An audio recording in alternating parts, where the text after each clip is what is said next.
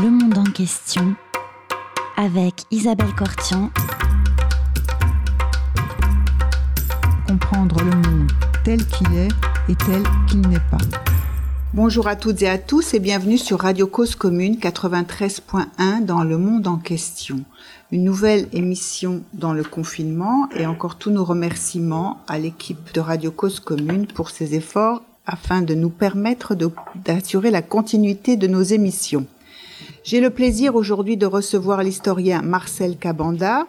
Bonjour Marcel Cabanda. Bonjour. Vous avez été pendant euh, 14 ans euh, le président de l'association Ibuka France qui représente les victimes du génocide des Tutsis au Rwanda. Vous avez publié en 2016 avec Jean-Pierre Chrétien un livre aux éditions Belin intitulé Racisme et génocide et vous avez également contribué à l'ouvrage collectif Rwanda, les médias du génocide publié chez Carta, une première édition en 95 et une édition mise à jour et enrichie en 2002. J'ai également le plaisir de recevoir la romancière Beata Omubieyi Meres. Bonjour euh, Beata Omubieyi Meres. Bonjour. Vous êtes une euh, survivante du génocide des Tutsis au Rwanda. Vous êtes arrivée en France en 1994. Vous avez euh, poursuivi vos études. Vous êtes aujourd'hui romancière ou auteur de nouvelles. Un premier recueil de nouvelles qui est paru en 2015 intitulé Ejo. Et on vous demandera mhm. ce que veut dire Ejo. Euh, Beata Meres. Votre second recueil de nouvelles Lézarde paraît en 2017. Vous avez également euh, produit un recueil de poèmes, dont peut-être vous nous lirez des extraits ou nous lirez un poème tout à l'heure. Et en 2019, à cette rentrée littéraire, pardon, vous avez euh, publié votre premier roman, Tous tes enfants dispersés aux éditions Autrement. Marcel Cabanda, il y a 26 ans, le 7 avril 1994, débutait le génocide des Tutsis au Rwanda. En trois mois, euh, entre 800 000 et 1 million de Tutsis ont été exterminés à la machette. Comment s'est passée cette commémoration le 7 avril dernier au Rwanda et ailleurs en cette période de pandémie? Bonjour, merci de rappeler cet événement en cette période de commémoration. Euh, qui coïncide avec une période de crise sanitaire mondiale, euh, une période, une crise sanitaire qui qui permet qui permet pas euh, d'ailleurs pas seulement à nous, pas seulement aux rescapés du génocide des Tutsis, mais presque à de nombreux rescapés, des rescapés d'autres génocides, comme les rescapés ou les survivants ou les descendants des rescapés du génocide des Arméniens, comme les descendants de, des victimes de la Shoah. Au, fond, ce mois d'avril est un mois euh, des génocides et pendant ce mois d'avril, on n'a pas pu euh, commémorer euh, ces événements. Alors, euh, c'est très bien de pouvoir en parler parce que ça a été finalement les, les médias, les radios, les, les chaînes de télévision, les réseaux sociaux ont été le lieu, l'espace de commémoration.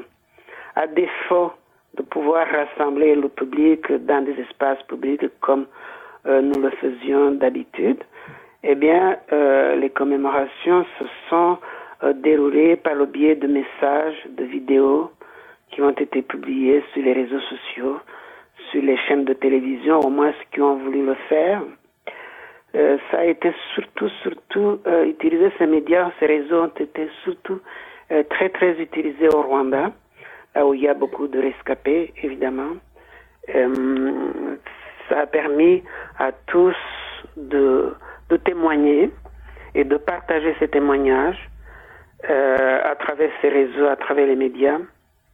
Euh, finalement, il apparaît que ces médias permettent à l'humanité, au monde, de vivre le plus, euh, le plus possible cette période ou les rencontres, ou la rencontre, la distance, la rencontre est difficile, ou la distance est de rigueur. Mais en même temps, je pense que le confinement, c'est-à-dire ne pas aller sur la place publique, rester chez soi, c'est aussi peut-être un moment de penser à ces événements, peut-être ce sont des moments où on est encore le plus proche de ceux qui sont partis, de ceux qui ont disparu. C'est un moment où on peut penser ces événements réellement.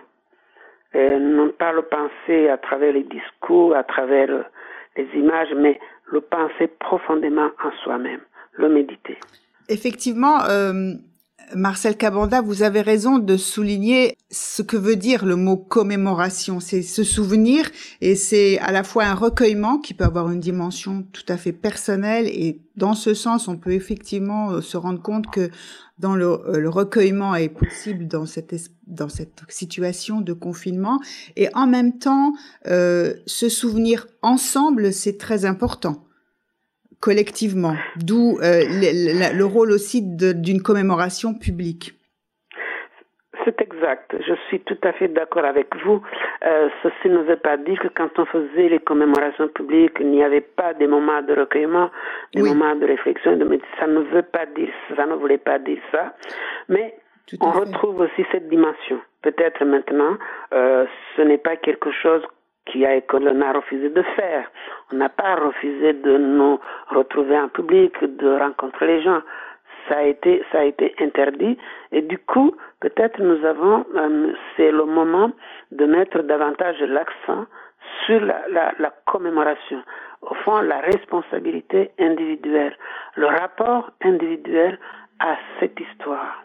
Beata, qu'est-ce que vous, euh, qui avez à la fois vécu ces événements et euh, qui êtes passé à l'écriture, euh, qu'est-ce que effectivement cette période particulière où on est confiné aujourd'hui vous, vous a inspiré? Quelles ont été vos réflexions sur ce recueillement personnel en soi et en particulier sur ce que Marcel dit, Cabanda disait, à savoir on peut penser encore plus individuellement à chacune des victimes?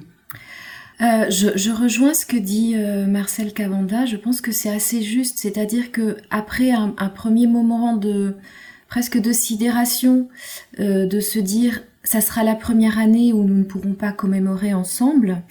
Il y a eu effectivement, notamment de la part des associations, mais, mais aussi presque spontanément par, par les rescapés qui sont organisés des groupes WhatsApp ou cette, cette idée de comment on fait autrement et, et, cette façon de, euh, bah, s'approprier ce, comment on fait autrement a effectivement amené une autre dimension à, la commémoration. C'est-à-dire, j'ai failli dire l'exercice de commémoration, tellement parfois ça devient un exercice quelque part. Et là, justement, c'était, euh, euh, comment chacun, chacune, certes dans une solitude, dans une solitude exacerbée parce qu'on ne peut pas être ensemble, mais mais, mais c'est une autre façon d'être ensemble et, et, et, moi je voilà j'ai pu entendre aussi des rescapés dire mais peut-être que ça, cette façon là a permis à certaines personnes euh, de témoigner de façon euh, euh, parfois c'est plus facile de témoigner à l'écrit de, de oui. évidemment euh, ça veut dire, ça, ça, ça demande que euh, on puisse avoir accès à des réseaux sociaux. Donc ça veut dire avoir un téléphone,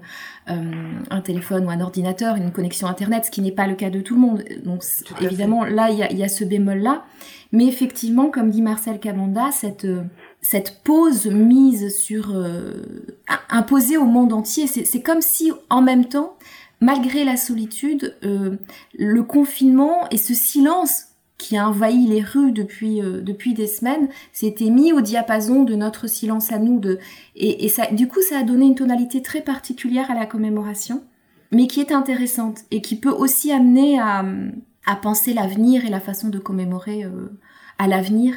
Euh, voilà. Néanmoins effectivement ce que je dis souvent c'est que Certes, il y a la période de commémoration, mais pour les survivantes et les survivants, le souvenir est présent euh, tous les jours. Et, le sentiment d'absence, du vide qu'ont laissé euh, les nôtres qui ont été emportés, et, je pense que Marcel euh, sera d'accord avec moi, ce sentiment-là n'est pas, présent uniquement au moment des commémorations. Quelque part, c'est dans, dans, et c'est ce que j'essaye moi de, rendre compte dans mes écrits, c'est dans les interstices du quotidien euh, que euh, que surgit euh, la réalité d'un génocide, c'est-à-dire la réalité d'avoir perdu non pas un, deux, trois, mais mais des, des, dizaines de membres de, de sa famille et, et, d'avoir tout un monde qui a été enseveli il y a il y a 26 ans. Marcel Kabanda, comment s'est passée la, la, commémoration au Rwanda au niveau officiel? Oui, euh, au Rwanda, au niveau officiel, il y a eu euh, la cérémonie d'ouverture hein, des commémorations à laquelle on a vu apparaître, est apparu le président de la République entouré de deux ou trois personnes hein, responsables des, des associations. Et donc il a allumé la bougie comme d'habitude, la, la flamme, la flamme de l'espoir, donc qui est aussi une, manière aussi peut-être de mettre de la lumière dans la nuit du génocide et de mettre de l'espérance dans les dans les cœurs meurtris. Et après cet événement, tout le reste s'est passé effectivement de cette manière-là. Euh, localement, les rescapés se sont organisés, ont préparé des textes qu'ils ont partagés sur WhatsApp. Mais comme le disait Beata, effectivement, tout le monde n'a pas n'a pas euh, de smartphone, évidemment, ça, ça c'est clair. Mais euh, je pense que ça a permis à un plus grand nombre de rescapés de participer. Ce qu'on peut ajouter, peut-être, Beata avait raison, que c'est vrai, on, on s'est senti comme un diapason avec le monde, qui était le ce silence. Ce silence est important dans la commémoration. C'est un moment de penser euh, à ce qui s'est passé et de penser le présent aussi. C'est pas juste regarder euh, dans le rétroviseur, c'est aussi de penser, de penser le, le présent, de penser à l'autre, de penser à l'humanité. Mais euh, l'inconvénient, c'est que euh, le fait de ne pas se retrouver peut amener, peut faire que certains rescapés, ceux qui n'ont pas justement de smartphone, ressentent encore peut-être ce sentiment de, de, de solitude.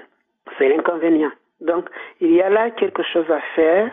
Peut-être ne pas perdre, capitaliser sur cette expérience qui, qui, qui, qui nous est imposée par la, la crise sanitaire.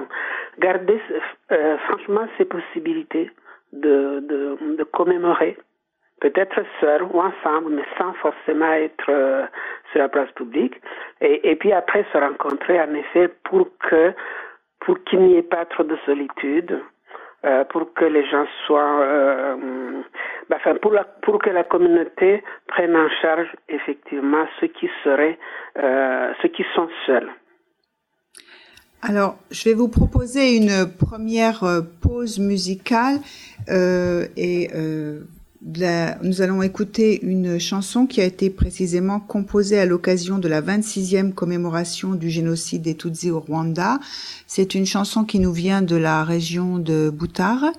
Vous la connaissez bien, euh, Beata Mumbié, cette mairesse cette région.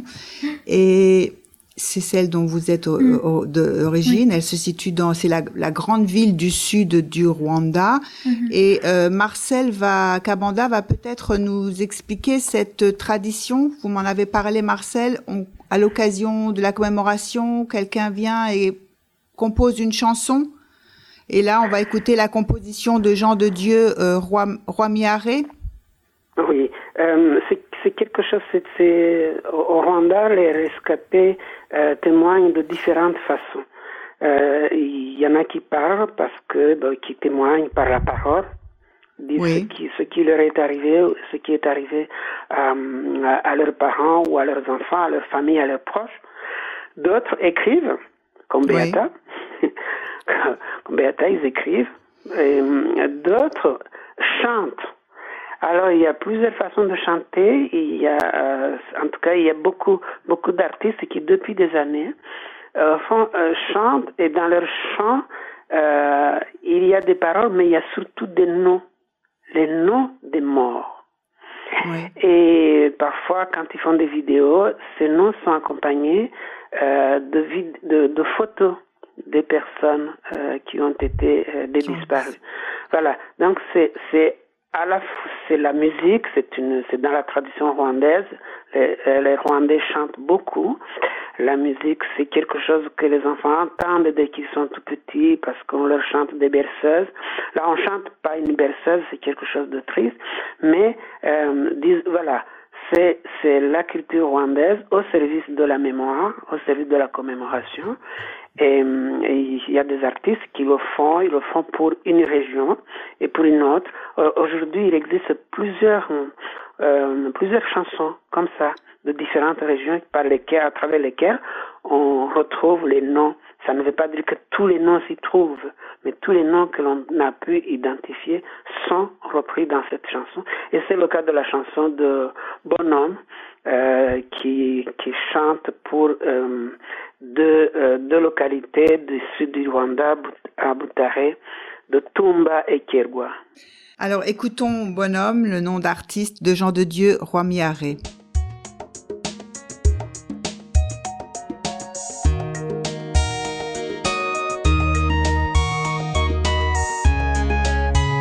Cause commune, cause-commune.fm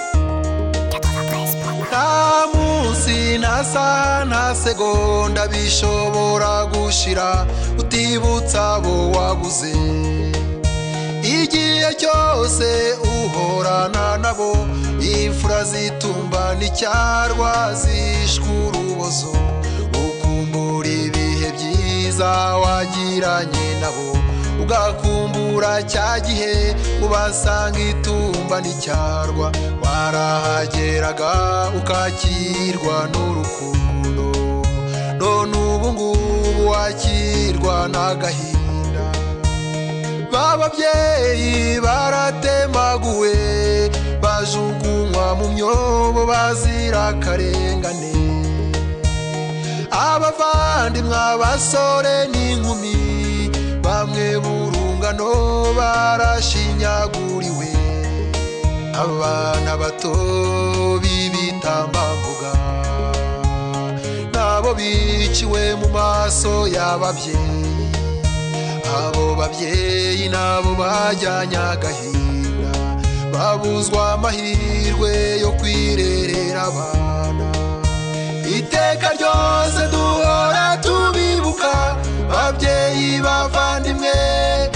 Fura zitumba n'icyarwa. Twibuka urukundo mwadukunze tukibuka cya gihe dusezeranaho. Ngaho nimurukire mu mahoro babyeyi bavandimwe n'ubu turacyabakunda nimuzigera muzima duhari muzahora muvugwa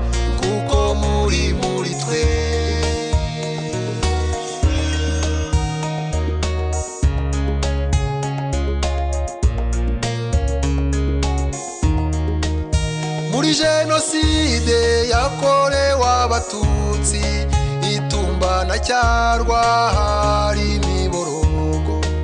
Imivu y'amaraso itemba imisozi yose abavandimwe n'ababyeyi babuze kirengera. Babaturanyi mwagiriye neza n'abiyarabarenze babitura kubica. Ntawabasanze ngo asubizwe inyuma. Ntawabakeneye ngo mubure kumufasha. Twibaza icyo mwacumuye itumba n'icyarwa. Babyeyi bacu twarakibuze. Iteka ryose iyo ugeze itumba n'icyarwa amashusho y'izo mfura wumva kugarutse mu maso. Wibuka cya gihe musezeranaho ugasezera ku babyeyi utazi aho werekeje. Ababyeyi babuze uko bagira abana bababaza icyo barimo kuzira. Ukabona uwawe bamutemagura ukabona uwawe bamujugunya mu myobo. Aya maso yacu yabonye byinshi. Ndumva nanjye mbuze uko mbivuga. Amatwi yacu na yo yumvise byinshi. Imitima yuzuye ibikomere. Iteka ryose duhora tubibuka. Babyeyi bavandimwe fura zitumba n'icyarwa twibuka urukundo mwadukunze tukibuka cya gihe dusezeranaho.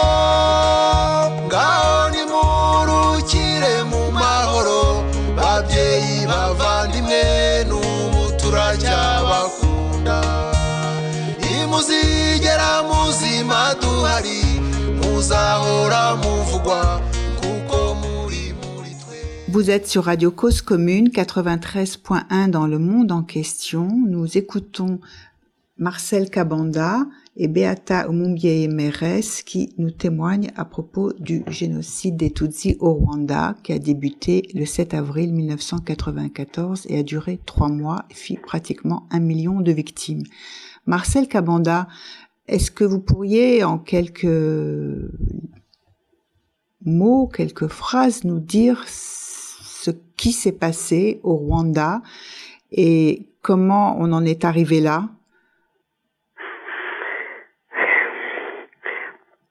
Alors, ce qui s'est passé euh, au Rwanda et comment on, en est arrivé là, en quelques phrases, c'est un pari euh, que je ne que je ne peux pas. C'est un pari impossible, si vous voulez. Bon, alors d'abord, qu'est-ce qui s'est passé? Euh, Puisque on puisque nous, nous sommes partis de la date du 7 avril, à Oui. partir du 7, de cette date-là, déjà, euh, disons que euh, l'État rwandais, le président, euh, l'ancien président Habyarimana est mort la veille dans un, dans un, dans un accident, dans un, attentat contre son avion.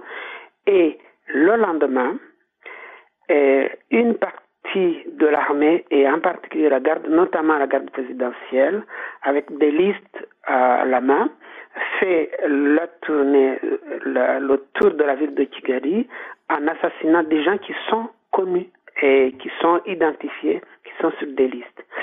Très vite, ce groupe est rejoint par les milices, les milices Interahamwe qui sont, euh, qui ont été recrutées, qui ont été entraînées depuis 92. Et puis après, euh, l'ensemble de la ville est touché par cette, euh, cette, euh, cette folie meurtrière. Et en même temps, l'ensemble du pays est, très vite, l'ensemble du, pays est touché. Nous avons, depuis le 7 avril cette année-ci, la Commission nationale de lutte contre l'idéologie du génocide, CNRG en acronyme, a fait une chronique jour pas après jour de ce qui s'est passé le 7 avril, le 8 avril, le 9 avril, des, des crimes commis à travers le- l'ensemble du territoire. Et ce que l'on voit, c'est que ces meurtres visent, ciblent les Tutsis. C'est très clair. Les auteurs, les les miliciens, euh, ceux qui tuent, ce sont des civils armés de machettes, de gourdins, etc. Mais ils sont encadrés par l'administration locale, ils sont encadrés par la police, la gendarmerie, l'armée parfois, qui, eux utilisent alors les armes à feu, les grenades, les fusils, etc. C'est donc une entreprise d'État à laquelle la population civile participe comme un travail de développement euh, national et qui touche l'ensemble du territoire. Ce qu'on sait aussi, c'est que pendant cette période, euh, il y avait au Rwanda, le Rwanda était un pays qui avait des, des liens avec le monde entier, il y avait des ambassadeurs, il y avait des missionnaires, mais tout ce monde est parti, a quitté le Rwanda. Les Et même des forces de l'ONU. Oui. les forces de l'ONU qui étaient là depuis le mois de novembre 93 et qui étaient censées aider le pays à mettre en œuvre les accords de paix signés à Arusha en Arusha. 93 sont aussi partis. Il, il reste une petite unité de 250 personnes mal équipées et qui ne peut rien faire, qui ne peut pas réagir. Donc, c'est un pays abandonné par la communauté internationale et c'est un pays qui est abandonné entre les mains de ceux qui, d'un groupe criminel, d'un groupe qui a décidé d'éliminer les Tutsis. Et cette intention, ça se voit à travers les meurtres, parce qu'on tue les hommes, les femmes, les enfants sans distinction. Et c'est aussi attesté par, des, par une radio, par des, les messages. La- le, le génocide est rythmé par des missions radiophoniques qui partent d'une chaîne de radio qui qu'on a appelée Radio Machette, Radio Télévisée Libre d'Émile Collines, et de la radio nationale, et qui régulièrement appelle les Hutus à travailler, à faire la guerre on, a, utilise le mot guerre contre un ennemi. Et l'ennemi, c'est le Tutsi. C'est tous les Tutsis collectivement, euh, qui sont collectivement jugés et considérés comme, comme des ennemis de l'intérieur, comme des ennemis du peuple rwandais. Et cela, on, on, on considère que ça dure jusqu'au mois de juillet. Mais au fond, pourquoi trois mois? Trois mois, c'est trois mois pendant lesquels euh, le gouvernement responsable des meurtres euh, va, euh, a le pouvoir sur le territoire du Rwanda. Au fond, à partir du mois de juillet, il perd ce pouvoir parce qu'il y avait une rébellion qu'on appelait le Front patriotique rwandais qui alors avance sur l'ensemble du territoire et au mois de juillet, cette rébellion arrive à pousser l'armée et le gouvernement responsable du génocide en dehors du territoire. C'est trois mois, trois mois qu'il a fallu pour que cette rébellion neutralise le gouvernement responsable du génocide, mais en lui-même le génocide. Au fond, à partir du 22 avril, dans trois semaines, la majorité des, massacres est déjà commis. C'est-à-dire que les- le, génocide est en réalité un mois, tout au plus. Ouais, évidemment, au mois de mai, au mois de juin, et ils vont essayer d'aller partout pour découvrir ceux qui sont cachés dans les faux, dans les faux plafonds, ceux qui sont cachés dans les, dans les marais, etc. Mais la, la majorité des de Tutsis sont tués pendant les trois semaines parce que dès le début, quand ils entendent que le président Abdelmané est mort, quand ils voient que sur les collines, toutes ces, hordes de miliciens qui les, chassent, qui les cherchent, ils vont se réfugier. Ils se réfugient dans des églises, dans des écoles, auprès des administrations locales. Et c'est là que les, les meurtriers les trouvent. Les trouvent dans des lieux où ils se sont réfugiés. Donc, au mois de mai, au mois de juin, on recherche ceux qui ont, ceux qui ont pu s'échapper de ces lieux de mise à mort, de ces lieux de, de ces refuges qui, ont été transformés en lieux de, mise à mort. Alors, si vous voulez, comment est-ce qu'on en est arrivé là? Il faudrait raconter l'histoire du Rwanda depuis le début du XXe siècle. Comment euh, on a euh, cette, cette société euh, rwandaise a été divisée en races, les races, les Hutus d'un côté qui sont considérés comme des vrais nègres, des vrais noirs, et les Tutsis qui sont alors considérés comme des faux nègres. Et, cela pendant toute la période coloniale jusqu'aux années 60. Et, comment la décolonisation du Rwanda aux années 60 au fond, se fait en, en deux, en deux temps. Les, les leaders du mouvement Hutu, de ce que l'on a appelé comme des, de ce que l'on a considéré comme des vrais nègres, pensent qu'il faut décoloniser le pays, que le pays est, dou- est doublement colonisé, qu'il faut d'abord chasser les premiers colons qui sont des Tutsis, et puis les seconds qui sont des Belges.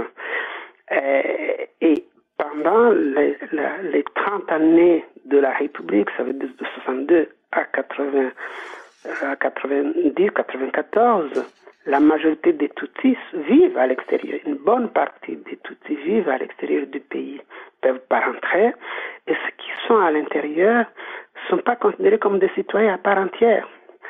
Ce sont des citoyens auxquels on accorde des droits en fonction, semble-t-il, de leur importance numérique. C'est ce qu'on a appelé la politique des quotas. C'est-à-dire que si on a, dix- dix- dix- on a besoin de 10 personnes, on va prendre euh, 9 ou tout et un tout petit. Donc, ils vivent dans, ils sont marginalisés et beaucoup, les uns vivent à l'extérieur sans, sans pouvoir revenir et ceux qui sont à l'intérieur sont dans des situations de, margin, de marginalisation euh, extrême, Euh, notamment euh, ils ont du mal à accéder à l'é- à l'éducation et ils ont beaucoup Oui. de mal à accéder aussi à l'emploi.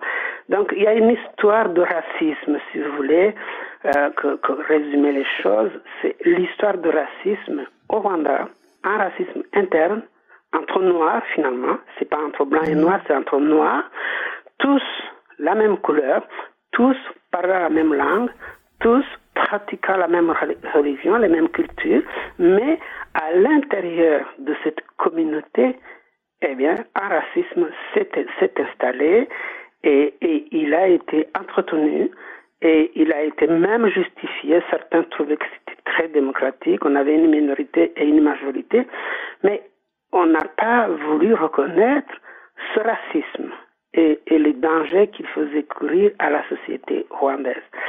Ben voilà, si vous voulez que, que je résume cette histoire, c'est l'histoire d'un racisme euh, interne à une communauté et peut-être quelque chose qui permet aussi de savoir que finalement le racisme c'est pas c'est il est davantage dans la tête des racistes. Donc ce n'est pas parce que les races n'existent pas que le racisme n'existe pas.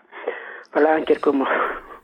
Merci beaucoup, euh, Marcel Cabanda, de, cet éclairage. Effectivement, vous montrez très bien, si j'ai compris, c'est l'histoire de la construction d'un racisme et d'une haine qu'on programme entre, euh, progressivement entre les Tutsis et les Hutus. Et, et, pour ça, peut-être parce que je l'ai dit comme ça, je l'ai résumé, mais je oui. renverrai plutôt les auditeurs à, à, ces deux livres, Rwanda, oui. racisme et génocide, l'idéologie armétique, publié chez oui. Je renverrai aussi à, ce, à, ce, à, cet ouvrage collectif publié en 95, Rwanda, les médias du génocide, pour voir justement le caractère raciste de ce discours qui est, qui est exprimé avec euh, beaucoup de, de c'est sans, sans embâche, on ne s'en cache pas, c'est public. Oui, oui c'est ça, c'est sur la place, enfin Personne n'est choqué dans une totale désinhibition. Il y a on programme. Alors c'est il y a à la fois effectivement euh, sur deux, enfin depuis la fin du 19e siècle et y compris dans la littérature euh, africanaise hein, de ces années-là, on commence à construire une opposition qui va devenir une fracture de plus en plus grande entre Hutu et Tutsi et des représentations racistes sur lesquelles effectivement les, les politiques coloniales vont aussi investir. Oui, les, les, la, les colon, la, colonisation s'est appuyée là-dessus au départ. Euh, c'est l'idée selon laquelle ils, ils, avaient trouvé parmi des Noirs une partie qui pouvait leur ressembler. Et voilà, et donc euh, mais c'est toujours bah ils ont c'est quand même un peu le racisme c'est-à-dire que oui. du coup euh, parmi les noirs il y avait c'est un c'est un racisme de deux étages quoi ils oui. étaient tous incapables mais parmi les incapables on trouvait pouvait trouver les moins incapables c'est ça. Et alors pouvait... les conséquences, c'est que après, euh, ça s'installe dans les esprits et ça, ça, ça n'a pas été combattu par les Rwandais eux-mêmes quand ils ont, acquis l'indépendance. Les Rwandais auraient pu réfuter Se débarrasser, cette oui, oui. Ils auraient pu la réfuter. Mais ils ont, oui. ils ont, ils l'ont utilisé comme un, ils ont, ils ont trouvé que c'était un outil politique intéressant de mobilisation autour de cette, euh, de, de ces, de ces appartenances ethniques. Ils l'ont gardé.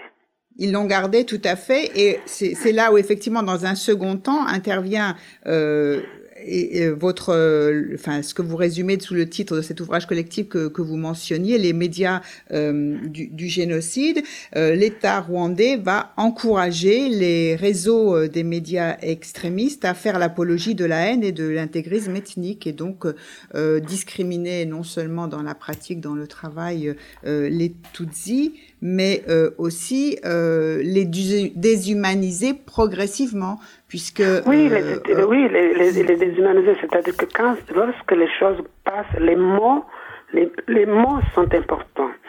Lorsqu'on commence à traiter les gens les, de, de, de, de, serpents, de cancrelats, etc.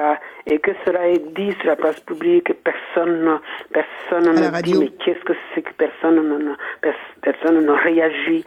Et, et, et en plus, ce, cette, cette absence de réaction, elle existe, elle est présente, elle est patente, elle est scandaleuse euh, dans la société rwandaise, mais elle est encore plus scandaleuse dans, dans les, les, de la part d'étrangers de, de, qui, qui vivaient au Rwanda, qui connaissaient le Rwanda. C'est le cas euh, des missionnaires, euh, des pères blancs, qui, connaissaient le Rwanda et qui connaissaient bien ce discours et ce langage, qui pouvaient l'interpréter de la part des diplomates qui sont au Rwanda. Euh, lorsque, par exemple, au mois d'octobre 80, au mois de novembre 90, sont publiés ce que l'on a appelé les dix commandements des Bahutu, qui sont une une, une, qui casse la société rwandaise en deux. Euh, d'un côté les Hutus qui sont des Rwandais et de l'autre des Tutsis qui ne le sont pas et qu'il faut éloigner encore davantage. Il ne faut pas se marier avec leurs femmes. Il ne faut pas les utiliser, les employer comme secrétaires ni comme concubines. Il ne faut pas faire des, des, des associations d'affaires avec les Tutsis, etc. Il faut cesser d'avoir pitié des Tutsis. Ce texte est publié en novembre 90 et il est publié en français, donc tout le monde peut y accéder. Et ça n'a, ça n'a, ça n'a suscité aucune réaction. À la quatrième de couverture de ce, de ce, de ce numéro, il y a bien une belle photo du, président de la République française, François Mitterrand, avec un, avec comme légende, un ami, euh, tu connais un ami dans les difficultés. Donc c'est, ils ont vraiment attiré l'attention sur cette publication et ça n'a pas fait réagir. Beata euh, Omugeyi Meres, euh, comment euh, vous avez vécu, vous étiez enfant à cette époque et dans la région à Boutaré, cette période-là que vient d'évoquer Marcel Cabanda. Je pense que c'est très important tout ce que vient de rappeler Marcel Cabanda, même si évidemment c'est le temps le temps imparti est bref et, et pour les gens qui ne connaissent pas cette histoire, c'est de comprendre que euh, les Hutus, les Tutsis et puis le, le troisième groupe dont on, on, parle rarement, les Tois, euh, les Tois oui. nous avons la même, la même langue, la même culture, la même religion. Euh, je veux dire avant avant la colonisation et, et que du coup euh, cette cette fabrication de de, de l'ennemi. de, de l'ennemi intérieur et de et de et, d'un concept ethnique qui, qui n'en est pas un puisque puisque d'après tout ce que je viens de vous dire c'est quelque chose qui s'est qui s'est construit euh, lentement mais sûrement avec avec euh, c'est des euh, c'est beaucoup passé et moi c'est ce qui m'intéresse aussi. Effectivement en 94 j'avais 15 ans j'étais encore jeune et certainement qu'il y a certaines choses que je ne voyais pas euh, ou dont je ne me rendais pas compte. Même si la montée la montée de, la violence je l'ai vu euh, les, meetings qui pouvait y avoir euh, à Boutaré avec des, des, partis. Parce que c'est aussi une période ça a été une période d'espoir au début avec l'arrivée du multipartisme. La ville où j'habitais Boutaré était une ville qui était qualifiée de plutôt euh, ouverte et euh, avec avec des opposants politiques. Et, et très vite arrive le, le, le, les, les, la création de, de, donc il y avait le parti le parti officiel MRND mais mais également le le CDR qui est un parti extrémiste arrive arrive la, la création des miliciens Inherahamwe et ça moi de mes du haut de mes 13, 14, 15 ans, je, je le vois et, et, je vois la crainte et je vois la peur et, et, on sent on sent ça qui arrive. Mais on avait peut-être, et je pense que les survivants des autres génocides diraient la même chose, presque l'espoir que ça, ce n'est pas, n'était pas possible. On pouvait pas, malgré ces dix commandements des Bahutus dont, dont, tout le monde avait entendu parler, ça, c'était, ça ne pouvait pas aller jusque là. Même si il y avait eu des pogroms dans les années 50, enfin fin des années 50, années 60, années 70 contre les Tutsis. Donc il y avait aussi cette histoire-là qui quelque part était, était présente, mais toujours l'espoir que ça n'allait pas aller jusque là. Euh, Maintenant, ce que, je, trouve intéressant, et pour rebondir par rapport à ce que disait euh, Marcel, et, mon regard à moi aujourd'hui en tant qu'écrivaine, c'est cette question des mots. Euh, des mots qui sont importants, comme disait Marcel Camanda, et, de la façon dont la haine a été distillée petit à petit dans les mots. Et quand, on grandit dans un pays où on s'entend dire qu'on est des cancrelats, qu'on est des cafards, qu'on est des serpents, euh, ça veut dire aussi que ceux qui sont les futurs tueurs intègrent ça, cette déshumanisation. Et a posteriori, la question aujourd'hui, c'est comment on réinvestit la parole, comment on réinvestit la langue euh, pour euh, pour raconter, pour dire, et puis et puis se, la réapproprier. Et ça, c'est très compliqué. C'est toute la démarche du, témoignage qui peut être un témoignage des faits ou un témoignage littéraire ou euh, ou, ou, des témoignages à travers d'autres d'autres formes d'art. On a beaucoup dit euh, que c'était effectivement un génocide qui se caractérisait par le voisinage parce que ils étaient encadrés, mais les tueurs c'était en général des voisins. Et euh, Marcel oui, Cabanda a parlé, c'est ça. Et, et Marcel Cabanda a parlé de listes toutes prêtes euh, qui sortent mmh. au lendemain du jour où l'avion du président est abattu par un tir de roquette.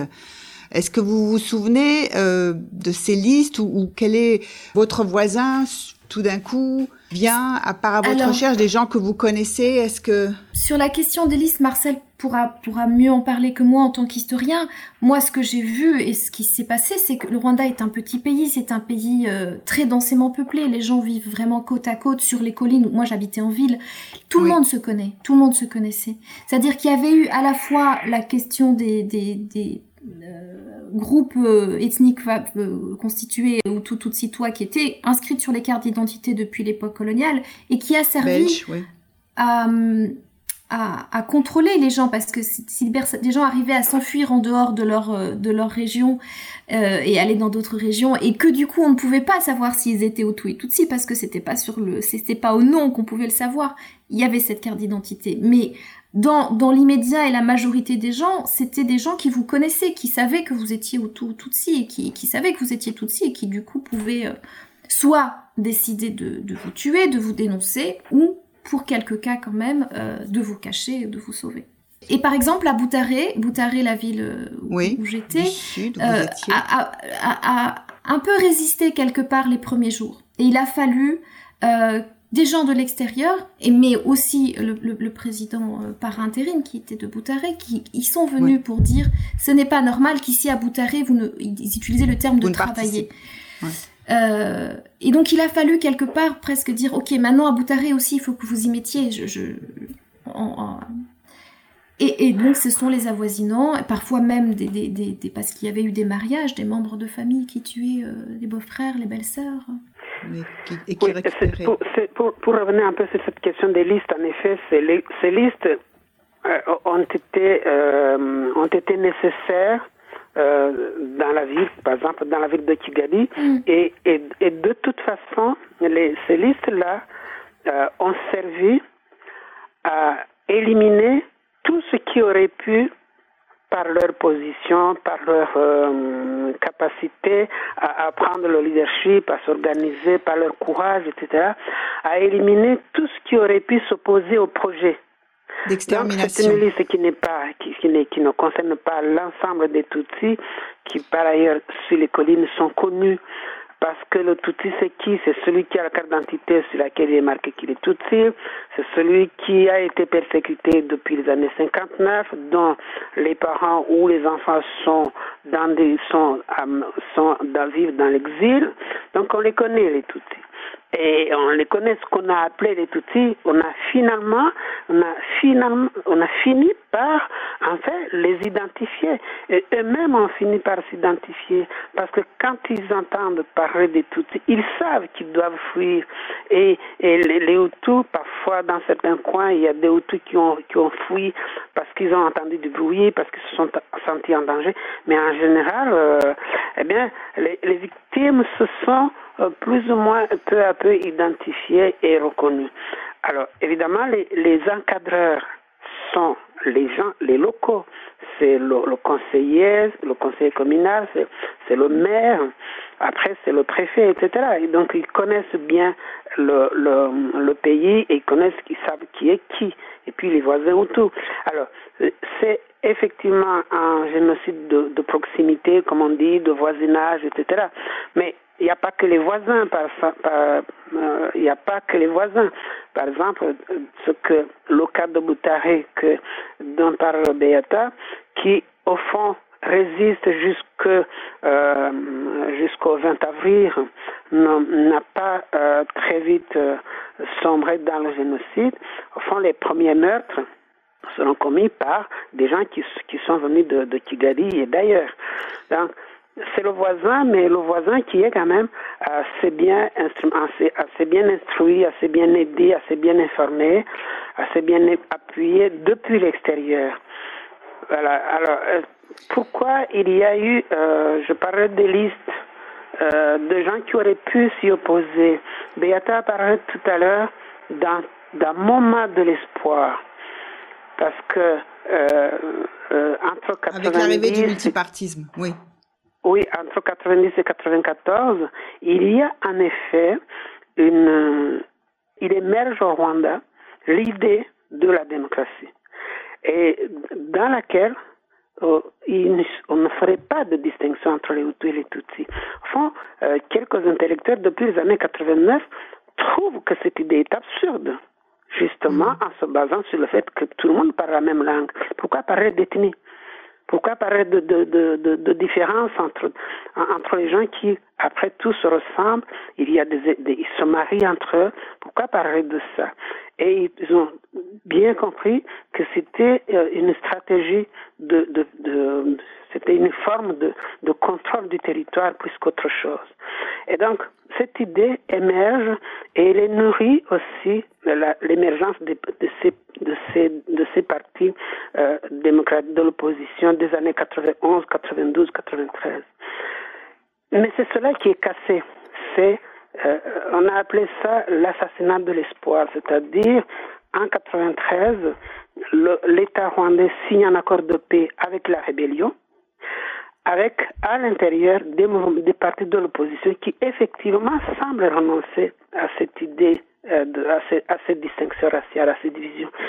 Et c'est cassé par ce qui les, les, les ultras, les, les, les- ce qui tenait absolument à cette idée. Ils ont donc il y a une possibilité de que le Rwanda euh, aille à la paix, mais cela est cassé par des gens qui ne veulent pas. Ce parti dont, Beata parle, la, coalition pour la défense de la République, qui est en fait une vitrine du parti du président Abdalimana, le, le MRND, mais eux sont des, ils veulent le pouvoir, le pouvoir au tout, le pays au tout, en point entrée. Donc, ils ne veulent pas partager. Je vais vous proposer une seconde pause musicale, une chanson de Grace Mukankisi intitulée Mefite Ibinga. J'espère que je prononce bien. Euh, Dans cette chanson, Grace Mukankisi euh, parle de la mort de sa mère et, du message euh, d'humanité qu'elle lui a légué et qu'elle a prié de transmettre au monde si toutefois sa fille avait la possibilité de survivre dans ce génocide. Nous écoutons Grace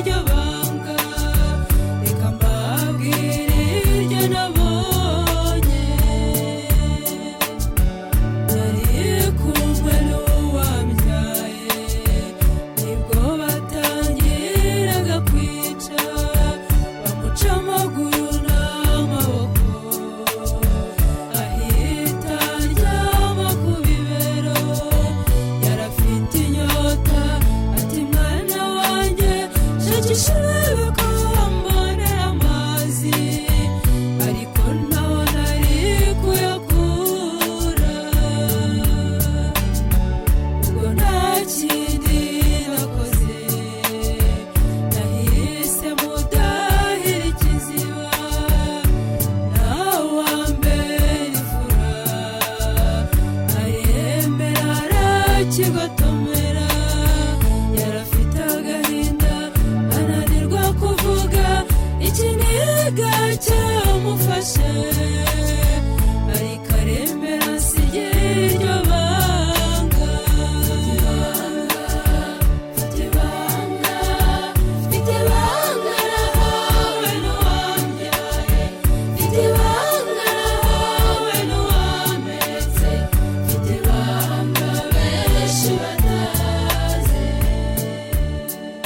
sur Radio Cause Commune 93.1 dans le monde en question.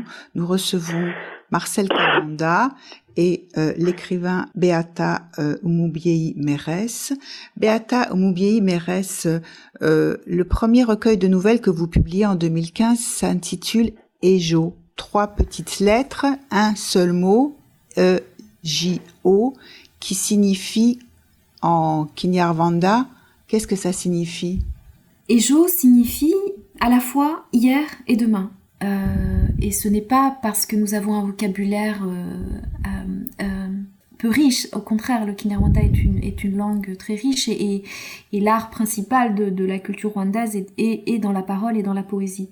Mais, mais je trouvais que le fait que dans notre, dans notre langue, qui est la même langue pour tous les Rwandais toutes les Rwandaises, ça soit le même mot pour dire hier et demain, euh, symbolisait bien ma démarche, ma démarche d'écriture en tant que survivante qui est arrivée sur le tard. J'avais pas prévu d'être euh, écrivaine.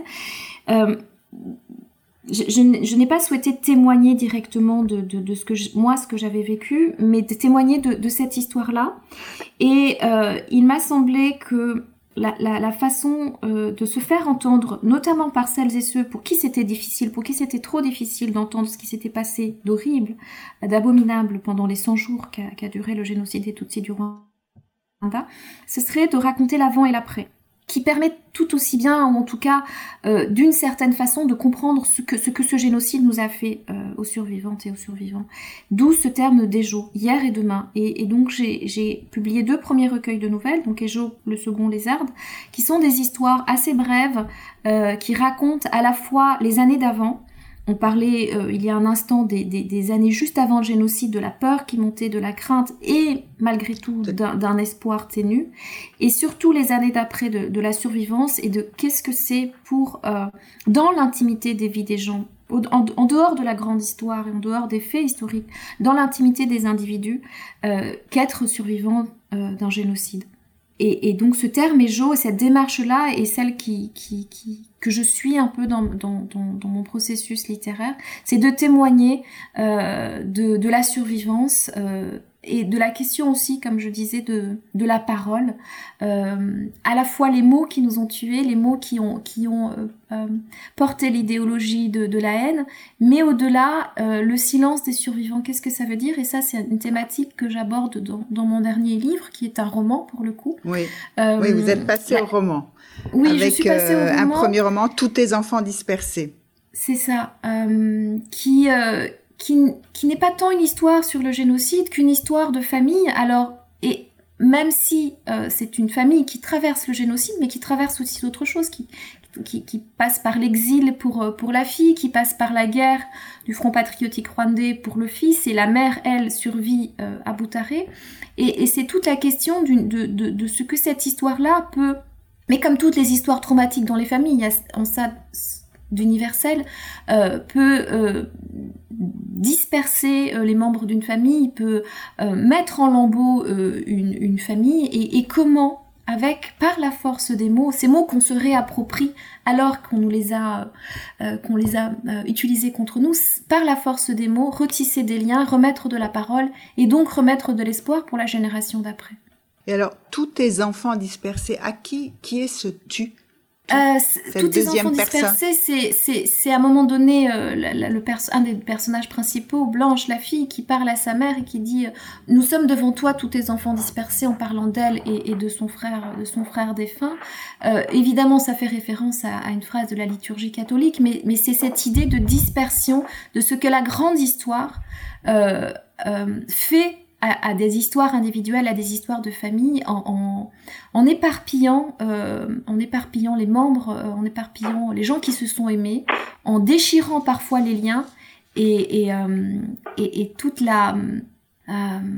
tout le défi de la littérature pour moi, c'est de, témoigner de comment, comment nous reconstruisons et comment nous, nous, nous réinventons le jour d'après, malgré les blessures et malgré, malgré les cicatrices. Alors, le jour d'après, et vous parlez dans votre roman effectivement de cette, euh, cet enfant qui, qui est donc exilé, qui vit en France, n'est-ce pas Le petit-fils, oui. Le petit-fils, voilà. Qu'est-ce qui se passe pour euh, la communauté ici aujourd'hui qui, qui vit en exil. Marcel Cabanda, euh, vous avez parlé au tout début de l'émission de ce que le Rwanda s'est trouvé abandonné du monde entier au moment tragique de cette période. Et euh, en France, on sait que il y a effectivement un gros sujet qui est celui de la création de la commission Rwanda et de la question d'ouvrir euh, l'ensemble des archives euh, de l'État français, que ce soit des archives diplomatiques, que ce soit des archives militaires, pour savoir quel fut le rôle direct ou indirect de, de la France durant cette période. Vous citiez ce journal avec la photo de François Mitterrand. Est-ce que vous pouvez euh, nous dire ce qui s'est passé? La commission vient de rendre un rapport intermédiaire, une note intermédiaire le 5 avril. Marcel? Oui, oui. Marcel Cabanda Oui, alors, oui, oui, d'accord. Oui, je, je suis là. Alors, euh, euh, avant de parler de ça, je voudrais euh, dire un mot quand même de ce que de, de, du travail de, de Beata et d'autres. Oui. Euh, moi, je suis historien, les historiens racontent euh, les faits. Euh, après, il y a des, des, des écrivains, des écrivaines qui font, qui parlent des, des romans et la poésie. Je pense rendre euh, euh, les choses peut-être beaucoup plus, beaucoup plus compréhensibles, la dimension humaine de cette histoire. Et je pense que ce serait, euh, c'est très important de rendre compte de cette dimension, sinon on ne comprendrait pas. Après tout, le génocide passe à travers les, les personnes humaines. Ce sont les personnes humaines qui sont qui sont déchirées et qui sont traumatisées et qui le vivent et même euh, euh, le transmettent à leurs descendants. Euh, deuxième chose, je pense que ça permet de rendre cette histoire encore plus universelle, euh, beaucoup plus que je ne le fais en tant qu'historien, j'éclaire, j'explique, etc. Mais au fond, la double dimension humaine et universelle, elle, se retrouve dans ce que dans le travail que fait Beata. Euh, C'est pour ça que euh, je, je la remercie beaucoup. Alors, s'agissant de, de la question de la France, c'est une histoire très douloureuse, je pense. La France, c'est le seul pays qui, pendant le génocide, s'est vraiment porté au secours du régime de Kigali. Il, a, il était présent, était présente militairement, sur le plan militaire, diplomatique et financier. Il y avait un appui apporté au gouvernement de Kigali pendant les, pendant les trois années de la guerre. Et elle est là de nouveau en 94, elle déclenche ce que l'on a appelé l'opération turquoise au mois de juin 94, qui s'installe, euh, des militaires français qui s'installent dans l'ouest du Rwanda. Et au, moment même où euh, le gouvernement euh, responsable du génocide et son armée fuit vers le Congo. Et donc ça pose un problème, c'est-à-dire qu'est-ce que la France sa- savait, qu'est-ce qu'elle a fait avec ce gouvernement, qu'est-ce qui s'est passé? C'est une question qui se pose pour les Rwandais, pour les rescapés, mais qui se pose aussi aux Français. Qu'est-ce que c'est? Qu'est-ce qu'on fait? Qu'est-ce qu'on fait aux côtés d'un gouvernement qui prépare et après exécute un génocide? C'est ça que c'est ça que nous voulons savoir. Alors aujourd'hui, pendant longtemps, c'était le Siliclé, il n'y a rien à voir, quoique, il faut rappeler, en 98, il y a une première mission parlementaire, d'information parlementaire, présidée par Paul Cules, qui déjà euh, révèle pas mal de choses. Mais après, et le rapport est mis quasiment sur le boisseau. Personne ne connaît ce rapport de 98. Il a été oublié. Et aujourd'hui, en, en, 2000 en 2014, le président Hollande a dit je vais déclassifier les archives, tout le monde va y avoir accès. Euh, personne n'a eu accès aux archives. Après, ça fait, ils ont de nouveau re- refermé les portes. Euh, en 2020, 2019, donc à 2019. l'occasion de la 25e commémoration du génocide, le président François, euh, le président Emmanuel Macron a dit, ben voilà, maintenant on crée une commission qui va avoir accès aux archives, qui va nous dire ce qu'il y a dedans. Donc, aujourd'hui, notre espoir, c'est que cette commission fasse son travail, remette son rapport dans un, euh, le 7 avril 2021. C'est ce que nous dit, en tout cas, c'est la, la, c'est la lettre de mission c'est la mission qui, leur- qui a été confiée à cette, euh, c'est la mission, Commission. le- commi- à cette commission. La note intermédiaire, évidemment, elle ne comprend pas. On le, comp- on, on le lit quand on a lu, on sait, bon, on sait, en lisant la note, on ne sait pas ce qu'ils ont lu. C'est peut-être Oui. normal, ce n'est pas le, ce n'est pas le moment de rendre un rapport, mais au fond, euh, ce que cette note euh, nous aura appris, c'est que la commission, elle existe, elle est au travail, euh, et que euh, on peut espérer que dans un an, euh, elle remettra son rapport, pourvu que euh, le temps, la crise sanitaire et le fait que maintenant les membres soient aussi confinés et n'aient donc pas accès aux archives, que son travail ne soit pas retardé.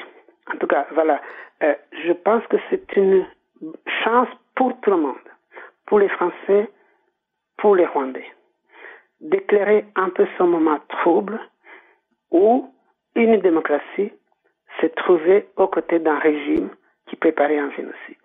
C'est une question grave et donc il faut que, il faut que les réponses soient données, il faut que les réponses sortent, que l'on sache s'il y a eu des erreurs, pourquoi il y a eu des erreurs, s'il y a eu des manquements, pourquoi il y a eu des manquements, s'il y a eu des décisions délibérées de, de, de supporter, de soutenir ce régime et pourquoi. Parce que on est en démocratie et dans la démocratie, l'État rend compte aux, aux électeurs, aux populations. Et en plus, c'est une question d'humanité. C'est une question d'humanité. Nous sommes en train de combattre les idées euh, extrémistes, les idées, l'extrémisme radical. Donc, il ne faut pas les soutenir. On ne peut pas les combattre sur la place de Paris et les soutenir au Burkina Faso, à Kigali ou ailleurs. Donc, il faut les combattre partout. C'est comme ça qu'on protégera l'humanité entière.